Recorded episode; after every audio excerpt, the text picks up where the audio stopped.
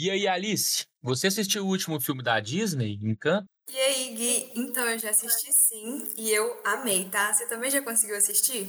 Cara, eu ainda não consegui assistir, mas eu tenho muita vontade, eu escutei muita recomendação. Até de criança pequena pedindo pra eu ver já aconteceu. Mas é muito legal, eu vi que trata muito sobre representatividade. O que você achou disso no filme? Sim, ele é maravilhoso. A narrativa é muito bem contada, a história é muito interessante. Ela se passa na Colômbia, né? Não sei se você já tinha essa informação aí. E os personagens são muito fiéis, tanto em questão assim de vestimenta, quanto no aspecto físico mesmo. Entra muito uma questão de que agora os personagens principais da Disney, eles não são mais aquelas princesas brancas dentro do padrão. Tá muito mais amplo isso, né? Sim, muito doido isso, cara. E atualmente a Disney tá fazendo isso com vários filmes, tá conseguindo alcançar isso nos filmes da Marvel, em outros filmes que não são animações. Mas acontece, né? A, Disney tá fazendo isso até. Tem gente que considera até uma reparação histórica. Nossa, assim, a gente consegue ver, assim, vários filmes. Tem o clássico, né, Princesa e o Sapo, que foi, assim, dos primeiros que trouxe essa temática, né, com uma princesa negra como principal. Mas a gente tem agora filmes mais recentes também, como Soul, que eu vi recentemente, adorei. Outro que eu te recomendo. Moana, Luca também trata, assim, um pouco dessa questão da diversidade. Esses filmes, eles trazem uma nova problemática, né? Porque, assim, antes era muito aquela coisa sobre encontrar um amor, a princesa procurando um amor, e agora isso está muito diferente. São outras questões isso é bem interessante. Tem até um outro que, se eu não me engano, chama Raya e o Último Dragão. Nossa, amiga, eu anotei literalmente todas as suas recomendações aqui. Mas é de fato interessante ver que, que a Disney está entrando nessa temática. Embora seja uma discussão que seja complicada na sociedade, ela é muito necessária. E eu apoio a Disney aí nessa tarefa que eles estão fazendo. Nossa, eu também, tem todo o meu apoio, eu adoro essa nova, essa nova repaginada da Disney, né? assim, muito incrível. E a gente não poderia deixar de falar sobre isso, né? Meu nome é Alice. Meu nome é Guilherme e está começando a quarta temporada do nosso podcast. Pode crer. Pode crer. Pode crer. Pode crer. Questão da representatividade, como a gente disse, é muito importante, né, Gui? Assim, gerar uma identificação nas pessoas, principalmente nas crianças, para que elas já cresçam com assim uma inspiração, se vejam na televisão e nas animações. Isso é de muita importância, né? Sim, sim, Alice, é, eu concordo com você. E é por isso que hoje a gente trouxe uma pessoa que entende bastante de filmes da Disney e vai falar para a gente um pouco mais sobre o assunto. Seja bem-vinda, Ana Clara. Oi, gente. É, eu sou Ana Clara França. Prefiro ser chamada de França, inclusive, todo mundo só me chama de França. Mas Ana, Clara, França, tá tudo certo. É, eu sou formada em cinema e audiovisual pela PUC Minas, a turma agora é de 2020. E, infelizmente, né, o último semestre foi em pandemia, a gente tá vivendo esse caos, esse momento, essa pandemia caótica. Mas, assim, sou completamente apaixonada por cinema, mais séries do que filmes. E hoje trabalho no meio audiovisual, com videoclipes, eu dirijo videoclipes, principalmente é, voltado a público LGBT, assim, em geral. Você que faz cinema, formou, quer dizer que você é uma grande fã da Disney ou não? Gosta da Disney? Eu sou uma grande fã da Disney, inclusive uma fã que ficou adormecida por bastante tempo, porque eu cresci com Disney, principalmente Disney Channel, assim. Eu, eu era a pessoa que ia pra escola e chegava para poder almoçar assistindo Hannah Montana, Feiticeira de Waverly Place. Acho que daí veio meu, minha, minha paixão mais por séries do que filmes. Então eu assistia muito esses programas da Disney criados para um público mais jovem, mas feitos por pessoas mais velhas. Então era basicamente um monte de pessoas de 20 anos interpretando galera de 16. E hoje tá pior, né? Uma galera de 30 fazendo de 20. Então, é, eu, eu cresci com Disney, eu sempre tive referências de, de princesas quando eu era mais nova, assim, a minha mãe colocou muito isso para mim, não por obrigação, assim, eu sempre gostei, mas eu sempre gostei de princesas específicas, assim. Eu, algumas princesas eu, eu nem sabia quem era, assim. Mas eu sempre tive paixões gigantes, assim, por Disney. Eu tenho muita vontade, inclusive, de ir viajar pra Disney, mas eu falo que eu ainda não tenho emocional para isso, porque eu sinto que a viagem inteira eu vou ficar chorando e lembrando, assim, de nostalgia e de muito amor, assim. Foi muito doido sentir essa paixão até na sua voz mesmo, falando da Disney. A partir de agora, eu já tô torcendo pro dia que você for lá na Disney realizar esse seu sonho, de verdade, porque no você encheu o gogó, viu, pra falar da Disney. É, você falou dessas séries antigas, cara, tem até uma curiosidade. A minha favorita dessa época da Disney, eu não sei nem se você vai lembrar que ela passava só de madrugada e eu costumava ficar até de madrugada para ver. Era The Naked Band Brothers, eu acho que era uma coisa assim. Ah, eu tenho uma. Nossa, eu acho que você despertou uma memória bloqueada aqui em mim. É, eu tenho uma memória do nome, assim. Eu não lembro qual série que era, mas eu lembro do nome, assim. Mas eu não, não me lembro de assistir, do enredo, nem nada. Foi bacana demais. Mas nesses filmes da Disney, principalmente nessas séries que você mais gosta de ver, você já está sentindo a representatividade chegando em peso nisso também, que é uma pauta da, do mundo, né, ultimamente, ainda bem que a gente está conseguindo evoluir isso. Está conseguindo ver e dizer alguma coisa para a gente sobre representatividade nos filmes da Disney? Então, eu acho que é importante lembrar algumas coisas. Por exemplo, quando eu assistia Feiticeiros de Waverly Place, e eu tinha basicamente, sei lá, 12, 13 anos, eu assistia com a visão de uma menina hétero eu era uma menina heterossexual que não tinha percebido coisas ao meu redor. Então, assim, né, uma menina que se dizia heterossexual e que não tinha a menor noção do que era ser hétero ou não. E eu cresci em meio a, a os meus padrinhos são LGBT, tipo, eu tenho dois padrinhos que são gays. Então, tipo, eu não era uma coisa incomum para mim, mas eu nunca soube parar para poder pensar, nossa, isso é um casal heteronormativo, isso é um casal homofetivo. Então, tipo assim, nunca foi uma diferença para mim. Então, quando eu assistia as séries, era para mim extremamente normal assistir uma série em que tinha, vamos dizer, com o exemplo de Feiticeiros de Waverly Place. Eram três irmãos, sendo dois homens e uma menina, todos cis, e ao mesmo tempo, é, cada um deles tinha namorados e namoradas do gênero oposto, sabe? Então, nunca foi um, um problema para mim assistir isso quando mais nova, que não era uma coisa inserida para mim a questão de posicionamento. E aí eu tive uma, uma fase, assim, um pouco tempo, alguns anos, um, acho que foi uns dois, três anos atrás, que eu parei para poder começar a reassistir as coisas, sabe? Que eu, que eu gostava quando eu era mais nova. Isso é uma coisa que me incomoda muito hoje, sabe? Se eu assisto um programa, seja qual tipo de programa for, desde um reality show ou até algum documentário, assim, não um documentário que vai falar sobre, sei lá, plantas, mas um documentário que vai falar sobre relações interpessoais, eu sinto falta de, de ter algum tipo de representatividade. Se não tem, eu fico um pouco chocada, sabe? Plano 2021. Então, assim, naquela época eu me sentia totalmente totalmente ok com aquilo, não era uma coisa é, anormal para mim. Hoje eu vejo isso, mas porque eu passei por um longo processo, assim, de poder realizar a mim mesma, sabe? Como uma mulher bi, e as pessoas ao meu redor e como aquilo afetava as pessoas. Então, a representatividade, ela, ela, é importante, mas é importante a gente falar sobre que tipo de representatividade a gente quer falar, né? Não é só a representatividade por ter. Ter um casal gay aleatório ali que não tem nenhum segmento pra trama, sabe? Então eu acho também que, por exemplo, é, em Feiticeiro de Waverly Place, eu não sei se teria algum tipo de trama para poder seguir, sabe? Então é, é uma coisa que mais nova eu não percebia, assim, sabe? Só que hoje eu paro e percebo demais. E quando você entrou nesse ponto, eu eu também me, me, me, notei disso. Tipo assim, vendo propaganda de televisão agora, cara, a propaganda que não, não apresenta nenhuma representatividade é uma marca que eu já não tenho nenhuma vontade de consumir. E Sim. se for parar pra pensar, a Disney é uma marca, né? Cada filme dela ali é, é um produto que ela tá passando ali pro público do mundo inteiro. Mas como você vê essa importância na geração de hoje, que é uma geração que está vindo com, com representatividade nos filmes da Disney também de outros, né? De, de crianças mesmo, notar que está tendo representatividade tanto LGBT, tanto representatividade racial nos filmes, tipo, desde criança, uma oportunidade que você não teve. Eu acho que assim, essa questão de, de oportunidade que eu não tive, acho que isso é, é, é muito eu, eu, diria pessoal, mas não de ser uma, uma, coisa pessoal minha, de, de ser uma coisa privada. Mas é uma coisa muito de, de como você é, é educado pelos seus pais, pelos, pelas pessoas que estão ao seu redor. Então, por exemplo, eu tive os meus padrinhos que já me ensinavam sobre isso sem mencionar as palavras, sem mencionar luta.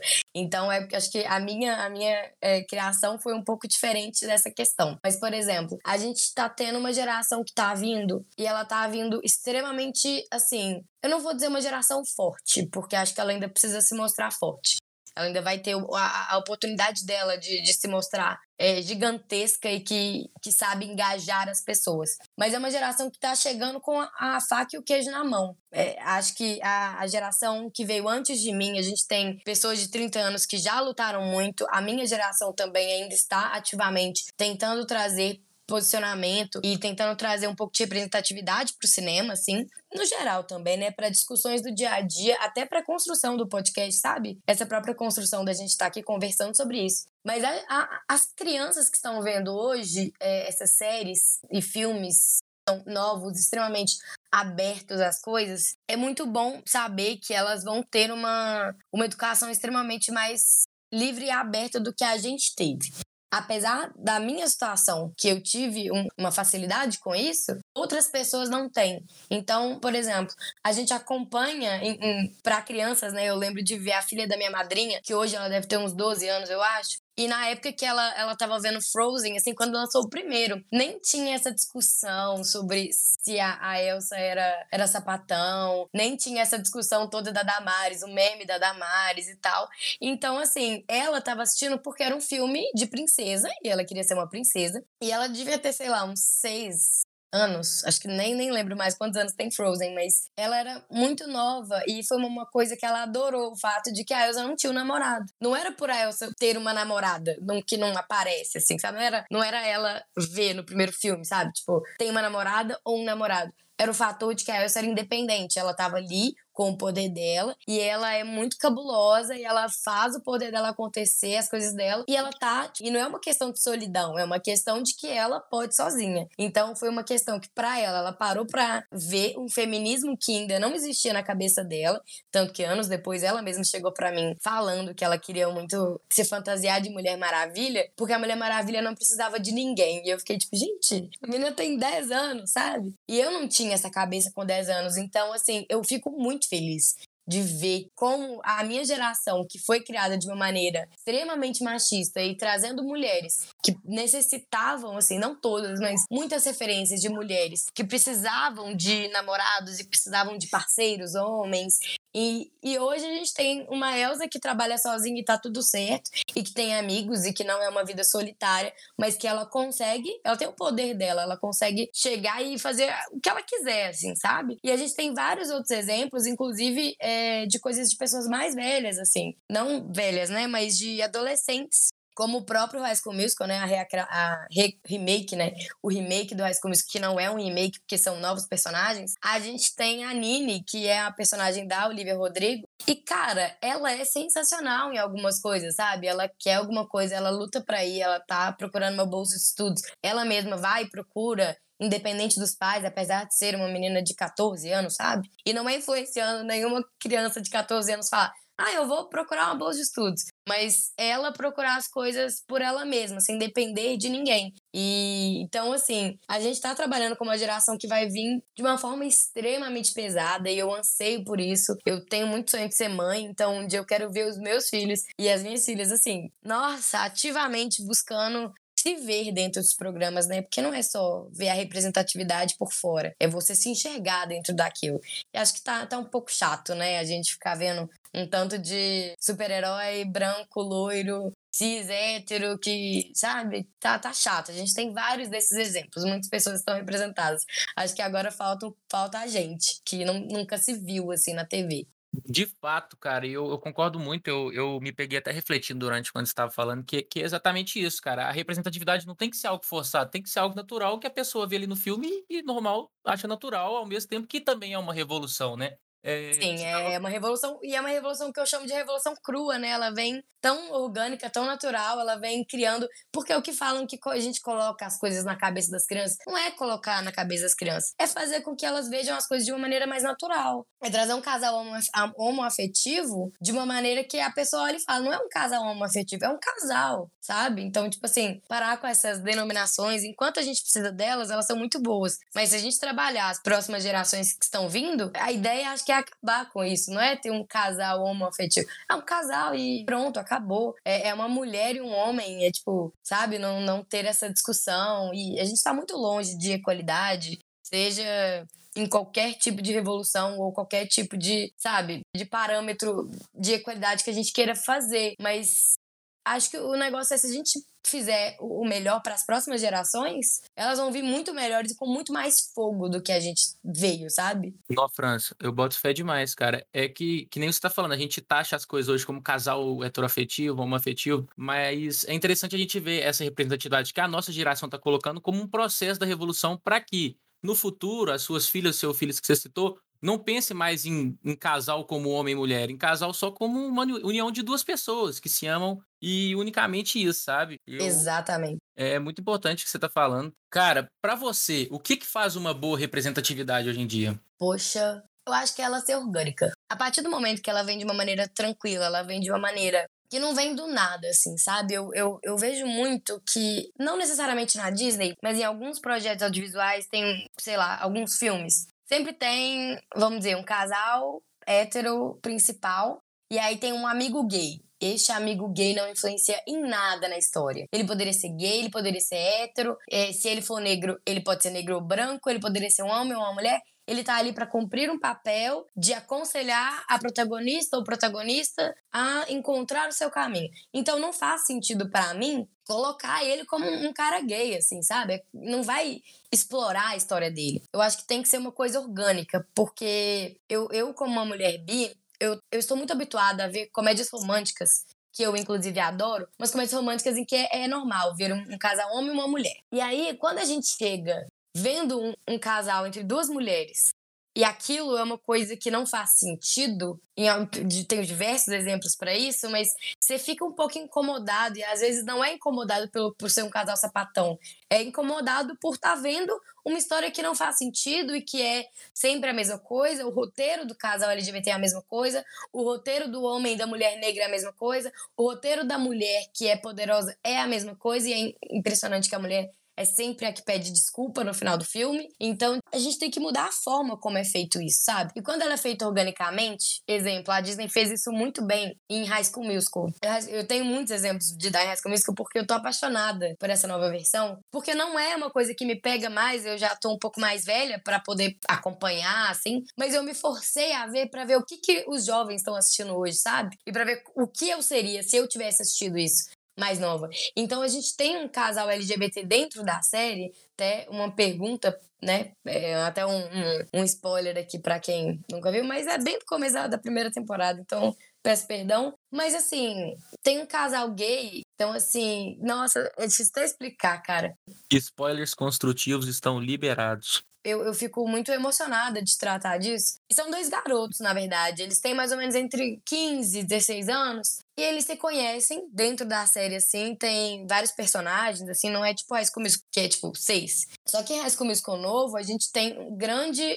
É, profundidade dentro dos personagens, sabe? E tem muito pouco tempo para isso, porque são só, tipo, 10 episódios. E aí chega nesse casal, que é um casal entre um, um, garoto e um outro garoto, acho que um de 15 um de 16, e eles se conhecem da forma mais genuína. Um é novato na escola e o outro é já tá lá há mais tempo. E um gosta do outro e eles têm uma coisa tão leve, tão adolescente de se ver. Não tem sofrimento. Tem, tem sofrimento, mas é aquele sofrimento de comédia romântica, de será que ele gosta de mim? Ai, tal, acho que eu tô com vergonha de ficar perto dele. Então, tipo assim, cara, é lindo ver como a gente só se preocupa com as coisas que numa comédia romântica que tem um homem e uma mulher, é a mesma coisa. Não é uma coisa de, ai, será que eles vão se assumir? Não, eles já estão tão nem aí. Eles só querem se apaixonar por quem eles se apaixonarem, sabe? E é linda a construção disso. E isso é uma coisa impressionante porque os jovens vão ter essa referência de que as coisas são mais leves, de que você pode sim chegar para os seus pais e falar: cara, talvez eu não seja o padrão, talvez eu não seja hétero, talvez eu não goste de meninas, talvez eu não goste de meninos, talvez eu goste dos dois. Então, assim, é o poder de questionar, sabe? E aí, isso, isso gera uma revolução tão gigante porque ela é feita organicamente. E é por ser tão natural que que fica legal de assistir. É meio. Eu, particularmente, eu tô cansada de ver um filme sobre um casal gay. Isso é sofrimento. Tô cansada de ver, ah, um casal que vai se, se. Tipo assim, chegar pros pais e falar, cara, sou gay. E aí os pais vão expulsar de casa. Tem história que é assim? Tem, a maioria, inclusive. Mas a gente precisa falar sobre as histórias que não são assim que são leves, que têm pais, existem esses pais que são ok e que, tipo assim, não estão nem aí para quem os filhos dele vão trazer em casa. É só quem amar o filho deles, eles vão amar. Eu, eu botei fé demais no que você tá falando e eu acho que você fez uma crítica que eu já tinha me pegado pensando. Mas você acha que a representatividade em alguns pontos, em alguns filmes, séries, é tratada como mercadoria? Sim. Famoso Pink Money. É, é, é, basicamente, primeiro, aquela, aquele selo de temos um personagem gay. Então, assim, criamos essa cota aqui e já preenchemos. Segundo, uhum. quando tem essa, essa questão do personagens gays, mas que eles são extremamente irrelevantes para a história, sempre vai ter um gay que vai assistir o filme e que vai consumir aquele filme e que vai talvez amar aquele filme, porque ele tá se vendo mesmo que pouco sabe? Se ver pouco é melhor do que se ver zero, que não se vê, sabe? Hoje eu não acredito mais nisso, porque eu acho que hoje a gente tem diversos exemplos de filmes que tratam a homofetividade de uma maneira tão tranquila, sabe? Mas não é como se as que fosse perfeito, assim. Tem algumas coisas meio rasas, assim, mas tem muitas coisas que são tratadas de uma maneira incríveis. E aí, assim, tudo depende de época também, né? Hoje em dia a gente já tá muito mais é, avançado, não de uma maneira perfeita, mas um pouco avançada. Mas eu lembro que, como é que é o nome? É o Diário da Princesa 2, inclusive, que ela tá escolhendo um noivo lá para ela. Tem um, um dos candidatos, que ele inclusive não aparece mais no filme, ele só aparece a foto. Ele ele aparece como candidato e aí ele, ele é recusado, assim, pelas princesas, porque, tipo assim, ela fala, ah, ele é muito gato, legal, bonito. E aí a, a outra fala, não, esse daí a gente já pode cortar, que ele já tá comprometido. Aí todo mundo faz uma carinha de triste, né? Tipo, ah, que triste, né? Não podemos escolher esse príncipe. Depois passa pra uma parte em que a, a mulher chega e fala: É, todo mundo acha ele bonito, o namorado dele também acha ele muito bonito. E é como se elas estivessem rindo de deboche, sabe? Então, tipo assim, é, é um tipo de consumo, não tem mais hora para isso. Hoje em dia não dá mais pra gente ver um tipo de cena dessa e achar ok, sabe? Ô, França, é, eu sou um cara otimista e, embora eu discorde dessa representatividade como mercadoria, para mim talvez seja melhor ver isso como parte da revolução, sabe? Mas em relação a isso do passado que você falou como que eram antigamente, a Disney eu já vi diversos exemplos que a Disney já foi muito, muito preconceituosa em, em quase todos os âmbitos da sociedade, em filmes assim, de décadas bem, bem anteriores, década de 30, 40, 50. Será que pode ser considerado, embora o que eles estejam fazendo hoje é o mínimo, é o que se espera, uma reparação histórica também? Cara, eu acho que falar de reparação histórica, eu, eu acho que não, não é o ponto, assim, sabe por quê? Um exemplo. Bela e a Fera teve o desenho muitos anos atrás e lindíssimo e tudo mais. E aí teve o remake da Bela e a Fera. Eu não acho que a Bela, inclusive, é uma princesa que é extremamente forte e ela é independente, ela representa mulheres que são é, que querem estudar, né? Principalmente na época que, que se passa. Não, não é comum, né? Naquela época, acho que nem lembro qual é a época, mas é tipo assim, séculos atrás. E é uma coisa de, tipo assim, mulheres que não leem e que não procuram estudar e que elas só querem arrumar um marido. E tem a Bela, que é a diferente de todo mundo. Porque ela quer estudar, porque ela quer ter independência, ela não quer depender de um marido. E quando veio o live action, existe uma necessidade ainda, não só na Disney, mas em vários outros, mas na Disney muito por causa dos remakes, assim, dos live actions. Existe uma necessidade de criar os personagens de uma maneira extremamente parecida fisicamente com as princesas.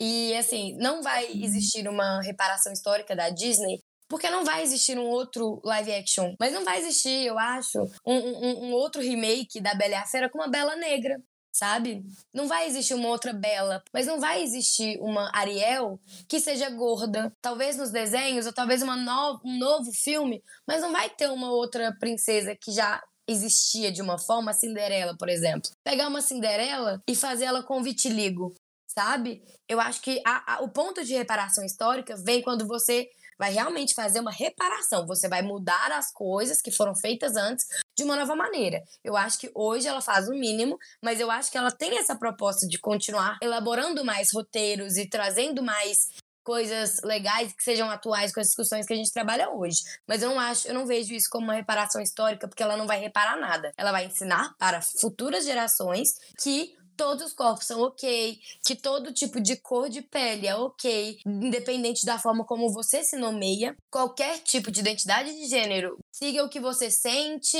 e o que você é, seja verdadeiro com quem você é. Mas não, não houve esse pensamento quando criaram a Cinderela loira do olho azul, magra, alta, sabe? Não, não houve esse pensamento. Então não acho que isso seja uma reparação histórica.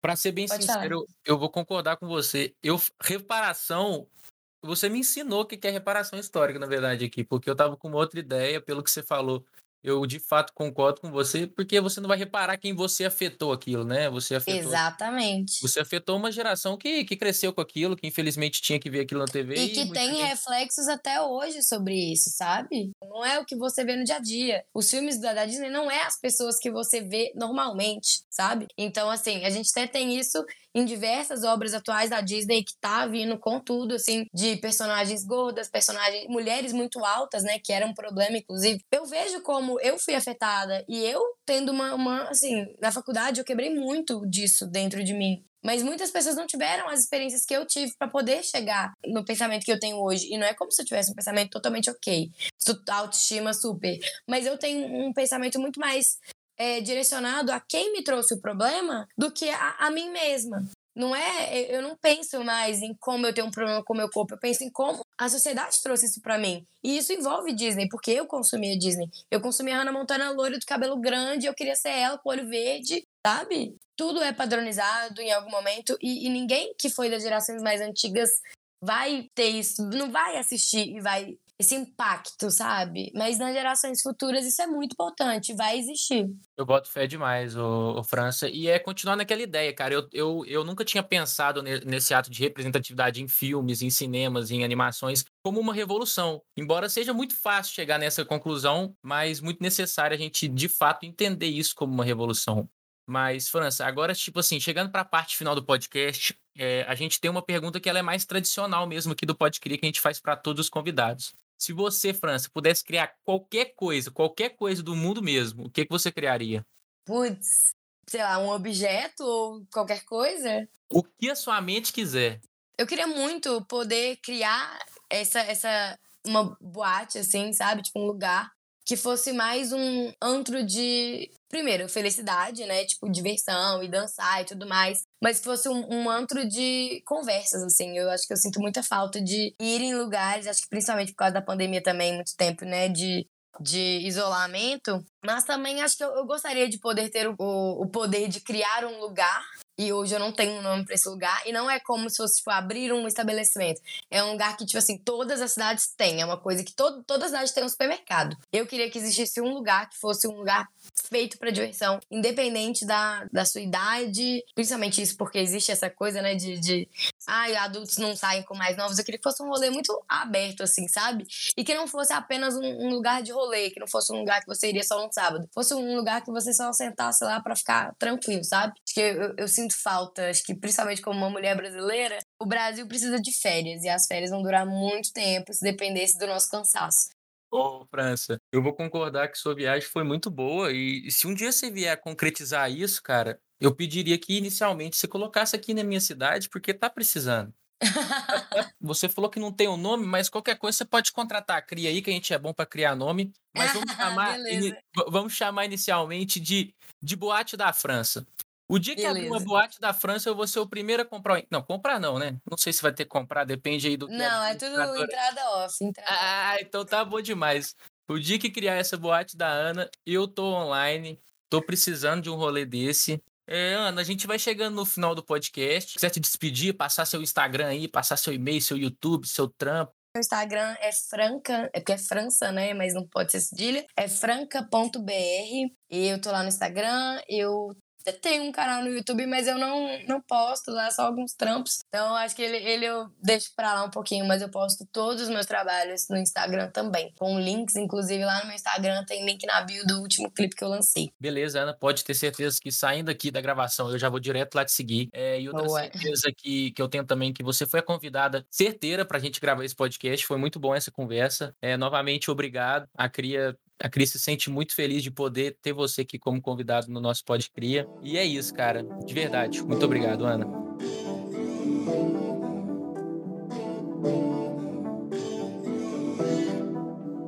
Gente, então agora nós vamos fazer um momento nada a ver que é quando os nossos hosts lindos, perfeitos, maravilhosos respondem as perguntas feitas pela cria sobre o tema ou sobre qualquer coisa que eles quiserem, porque é um momento nada a ver, né? A primeira pergunta é pro Guilherme. Qual música da Disney mais te marcou na infância? Nossa, agora você me pegou de surpresa, viu? Cara, meu irmão, ele tinha que ver Rei Leão mais ou menos umas sete vezes por semana. Isso não é exagero. Ele via todo dia. E quando cantava Hakuna Matata, eu gostava demais, começava a cantar para todo lado. Então acho que foi essa música que mais me marcou. Aquela dupla não tem jeito, né? A dupla mais fera da história dos filmes da Disney. Nossa, sim, não. Hakuna Matata foi histórico.